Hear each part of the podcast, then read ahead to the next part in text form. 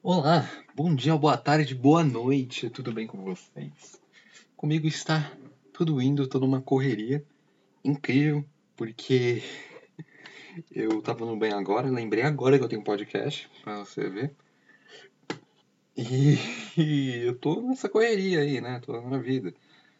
Lembrei agora que eu tenho podcast, esqueci, de, eu prometi pra mim mesmo que ia gravar um final de semana, só que como o meu TikTok de divulgação científica deu muito bom, aliás.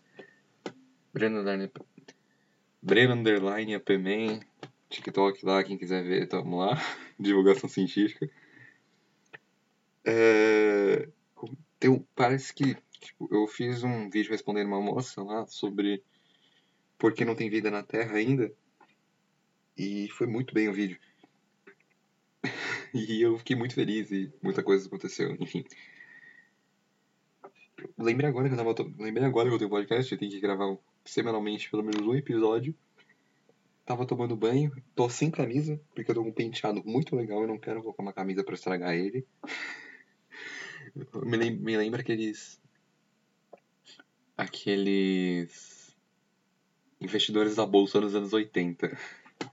É isso que me lembra, esse meu penteado. Inclusive tá pingando na mesa. Eu tô com. Ainda bem que não tem nenhum caderno aqui. Mas vamos lá. Tem que gravar esse episódio rápido, porque daqui meia hora eu tenho que. Eu tenho que participar de uma. Tenho que participar de uma live. Tem que ver uma live sobre a SpaceX. Que é a escola que eu quero prestar. E eu tô fudido. Eu tô com muito medo. Muitas coisas aconteceram. Muita loucura. Uh. Mas vamos lá. Bem. O episódio de hoje é sobre buracos negros. Ok? Primeiramente, o que são buracos negros? Buracos negros são corpos, né, estrelas de grande massa que explodiram, que morreram. E como acontece isso? O que faz uma estrela morrer? O que faz uma estrela morrer é ela chega em um ponto onde vira, onde ela tem tanta massa que o seu núcleo não aguenta, que é muita gravidade para o núcleo aguentar, até que o núcleo colapsa. Aí nisso, essa estrela pode virar duas coisas ou uma supernova ou um buraco negro. Supernovas são o quê? Supernovas são estrelas hipermassivas com uma gravidade muito alta, mas não é igual um buraco negro, porque um buraco negro tem uma densidade infinita, pois tem uma, pois tem uma massa qualquer dividido por um volume. Eu esqueci a fórmula da densidade. Puta que pariu, eu vou anotar, eu tenho aqui anotado, perdão tem uma massa qualquer e um, e um, um volume que tende a zero. E quando você tende a zero, você tem um valor infinito. Ou seja, buracos negros são divisão por zero. Quando seu professor falar que não é possível divisão por zero, fala, é possível sim, buracos negros estão aqui para provar isso. Mas enfim, supernovas. Supernovas são também, só que são, só que eles têm um volume maior, não tende a zero. Porque porque não teve massa suficiente para virar um buraco negro. Que é, o que é o provável destino do nosso Sol, o colapso do núcleo. Mas, mesmo assim, voltando ao assunto, mesmo assim, são corpos de, muito, de uma massa muito alta. Por exemplo, se você deixar uma colher de sopa cair numa supernova, é, é uma energia liberada igual a de uma explosão nuclear, em comparação com a Terra. É muita massa. Só para você ter uma ideia. Mas vamos lá. Buracos negros. São pontos de densidade que bem, bem ao infinito com massa inde... sendo uma massa determinada. Um dos físicos que estudou bastante buracos negros, que teorizou, foi Einstein. Nosso querido e amado Einstein. Ele criou as equações de campo de Einstein, são aquelas equações de campo clássicas que falam. Eu não vou conseguir, mas se você quiser procurar, você pode achar aí em algum lugar na internet, equações de campo, enfim. Que determinam o campo gravitacional da, da nossa estrela, de um, de um objeto com massa. Que é indeterminado, é, é variado, conforme a, a gravidade dele. Por exemplo, um, um corpo com uma massa X vai distorcer um pouco o espaço-tempo. A Terra vai distorcer mais um pouco. E isso é, o, é a gravidade, segundo Einstein. E um buraco negro, como tem densidade infinita, vai distorcer pra caralho o espaço-tempo. Tipo, vai distorcer muito. Ou seja, o tempo no buraco negro é diferente. Por isso que o buraco negro não emite luz. Porque a gravidade é tão forte, a distorção no espaço-tempo é tão forte, que nem a luz consegue sair. É muito pica isso. Mas enfim. Os buracos negros têm duas partes conhecidas, mas as mais estudadas os campos de acreção e o horizonte de eventos e o, e o núcleo do buraco negro. Núcleo entre milhões de aspas, mas enfim. O disco de acreção é o quê? O disco de acreção são massas, são objetos, ah, pode ser mesmo até a luz, porque a luz é matéria, que se comporta como onda. Efeito fotoelétrico de Einstein, se você não conhece, diz que a luz é uma matéria que se comporta como onda. Isso explica muita coisa. Eu vou ter que fazer um podcast um dia sobre isso. São pode, qualquer tipo de massa que está tão próximo do buraco negro que a velocidade orbital dele é muito alta. Tipo, alta pra caralho. Quebra, quebrando a velocidade da luz. Sendo mais, sendo, chegando na velocidade da luz, na verdade, porque não tem como quebrar no mundo que a gente conhece. Não é mundo quântico. Tem que fazer um episódio sobre mundo quântico, muito legal também. É... Meu Deus. Eu me imagino um avulso que tá no meio do podcast não tá entendendo nada. Mas vamos lá. Partículas, qualquer coisa, quando chega perto de um buraco negro, se não entra no horizonte de eventos, vai ficar em órbita. E como a gravidade é muito alta, como a distorção espaço-tempo é muito alta, vão, ser, vão chegar a velocidades próximas à da luz, essa, essas partículas. E quando chegam a velocidades próximas à luz, você emite luz. Ah, por isso que disco de acreção é aquela parte brilhante que fica em volta de um ponto preto. E um buraco negro, por que tem aquela forma? Aquilo seria como se estivesse vendo atrás do buraco negro, mas é como se estivesse vindo tudo do buraco negro. É, é uma interpretação muito bizarra, por quê? Porque como nem a luz consegue sair, pontos de... Como nem a luz consegue sair, distorce tanto espaço-tempo que isso se torna visível a olho nu. Onde a gente consegue ver a distorção a, a olho nu. Se a gente visse um buraco negro de perto. Porque a gente não viu até hoje. Assim, a gente tirou aquela foto lá do M86, mas a gente só dá, só dá pra ver o disco de acreção, mesmo aquelas fotos assim de uma resolução incrível. Esperava até menos, só pra você ter uma ideia. Esperava até uma coisa mais podre. Mas. Vamos lá. É como se você estivesse vendo toda a área em volta do buraco negro. Por causa da distorção do espaço-tempo. O horizonte de eventos seria um ponto onde um ponto na órbita do buraco negro onde você não consegue mais sair.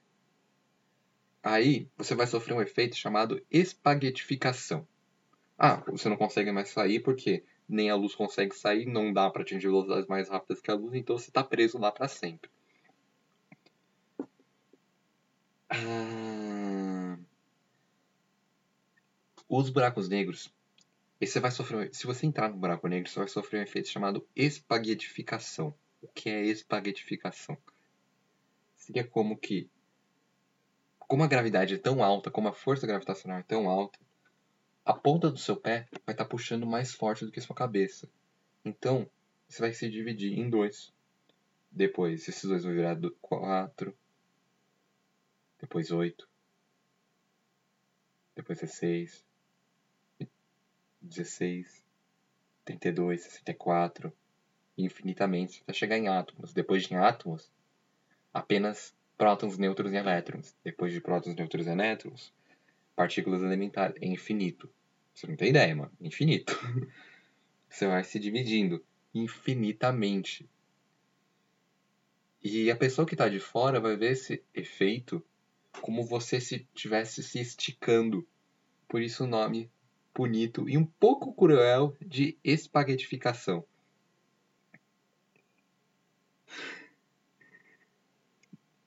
Enfim, uma vez em um buraco negro, considerando que você vai entrar inteiro dentro do buraco negro, considerando que você entre inteiro dentro do buraco negro, o tempo vai passar de forma diferente para você. Você vai conseguir ver tudo que tem de fora, porque a luz está entrando, mas você não vai conseguir sair, porque está preso lá. E como o tempo está passando diferente, você vai como se tivesse colocado no 2x o universo, entende? você vai ver tudo muito rápido. Você, vai, você pode chegar a, você vai chegar a ver o fim até do buraco negro, porque os buracos negros morrem, não são infinitos. Os buracos negros emitem uma coisa chamada radiação Hawking, que é como se algumas partículas conseguissem escapar em forma de radiação. Como eu expliquei no, vi no podcast passado, se, não, se você não viu, lamento. Ha! Trouxa, vai ter que ver. Mas enfim. Uh, algumas partículas são emitidas através, através por meio de radiação. E essa radiação é chamada de radiação Hawking, mesmo, pelo mesmo pelo Stephen Hawking, que estudou a vida inteira buracos negros quase. Muito incrível. Recomendo. Leia um livro dele, Universo uma Casca de Nós e Uma Breve História do Tempo. Enfim, você vai ver todo o fim do universo até o fim do buraco negro. E você vai ficar lá vendo tudo no 2x. 2x não, mas o tempo vai passar muito rápido para você. Tipo, num piscar de olhos você vai entrar e vai sair. Para você, foi muito rápido. Mas pro pessoal que tá de fora, foram milhões de anos. Milhões. Bilhões. Foi muito tempo, porque a vida de buraco negro dura muito tempo. Porque, imagina. E tem. Enfim. É, não vou conseguir falar muito. Vou, vou terminar. Uh, vou falar sobre os tipos de buraco negro. Tem dois, tem dois tipos de descobertas de buraco negro: os buracos negros supermassivos e os buracos negros iniciais. Os buracos negros iniciais são aqueles buracos negros que geram depois da morte de uma estrela. E eles são muito pequenos. Tipo, é uma massa de uma estrela 30 vezes maior que o Sol, concentrada em 6 quilômetros. Tamanho de Birigui. Eu tirei essa frase da Nilce. Mas enfim, são 6 quilômetros concentrados em apenas. Em, são 300 sols concentrados em 6 quilômetros. Enfim. Ah, buracos negros muito bem, muito lindo, muito maravilhoso. Só que também foi descoberto uma coisa chamada buracos negros supermassivos, que se estuda que eles são os buracos negros que ficam no meio das galáxias. Que são isso? No meio das galáxias. Na nossa, na nossa galáxia tem um buraco negro que está fazendo todo, tudo que está nas galáxias orbitar. Por exemplo, a gente está orbitando o Sol. Por exemplo, a Lua está orbitando a Terra. A Terra está orbitando o Sol. O Sol está orbitando esse buraco negro interestelar esse buraco negro supermassivo. Que no caso da Via Láctea, o nome dele é Sagittarius a Estrela. Eu tenho uma vida muito triste porque eu sei o nome dele de cor. M86, Sagitário a Estrela, puta que pariu. Enfim. Sagitário a Estrela. Só que um buraco negro de 6 km com um buraco negro que tem um diâmetro maior do que 30 sistemas solares juntos do que maior do que 30 vezes o sistema solar. Como que isso é possível? Tipo, não tem um buraco, buraco negro no meio?